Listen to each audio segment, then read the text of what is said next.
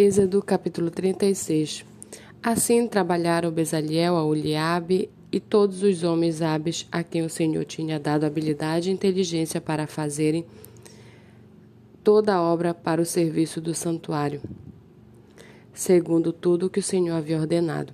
Moisés chamou Bezaliel, Oliabe e todos os homens hábeis em cujo coração o Senhor tinha posto sabedoria isto é, todos os homens cujo coração os impeliu a vir e fazer a obra.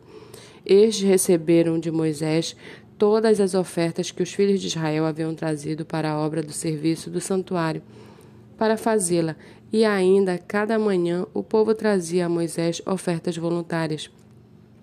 Então todos os homens sábios que se ocupavam em toda a obra do santuário deixaram o que faziam, vieram e disseram a Moisés: O povo traz muito mais do que é necessário para o serviço da obra que o Senhor ordenou que se fizesse. Então Moisés ordenou e a ordem foi proclamada no arraial: Nenhum homem ou mulher faça mais obra alguma para a oferta do santuário. Assim o povo foi proibido de trazer mais, porque o material que tinha era suficiente para toda a obra que se devia fazer e ainda sobrava. Assim, todos os homens hábeis entre os que faziam a obra fizeram o tabernáculo com dez cortinas de linho fino retorcido, pano azul, púrpura e carmesim com querubins, de obra de artista, as fizeram. O comprimento de cada cortina era de doze metros e meio, e a largura era de um metro e oitenta. Todas as cortinas tinham a mesma medida.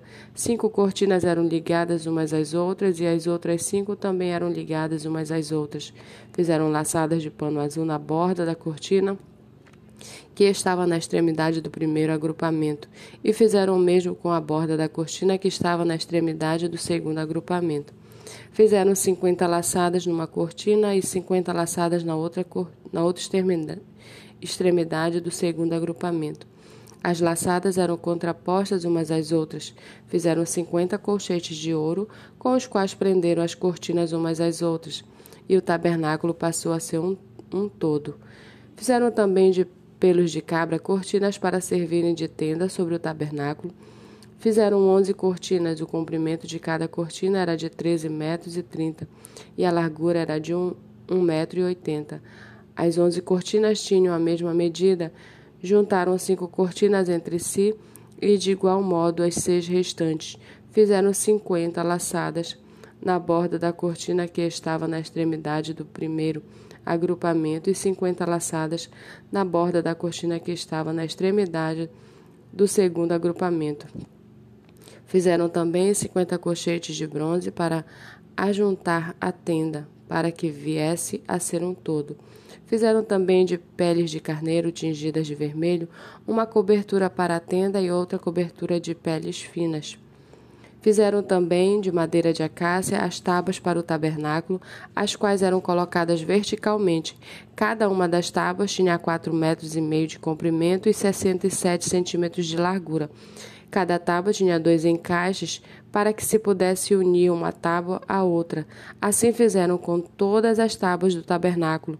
No preparar as tábuas para o tabernáculo, colocaram vinte delas para o lado sul, fizeram também quarenta bases de prata debaixo das vinte tábuas, duas bases debaixo de uma tábua para os seus dois encaixes e duas bases debaixo de outra tábua para os seus dois encaixes. Também fizeram vinte tábuas ao outro lado do tabernáculo, para o norte, com as suas quarenta bases de prata, duas bases debaixo de uma tábua e duas bases debaixo de outra tábua. Para o lado posterior do tabernáculo, o lado oeste, fizeram seis tábuas. Fizeram também duas tábuas para os cantos do tabernáculo na parte posterior, as quais por baixo estavam separadas, mas em cima se ajustavam à primeira argola.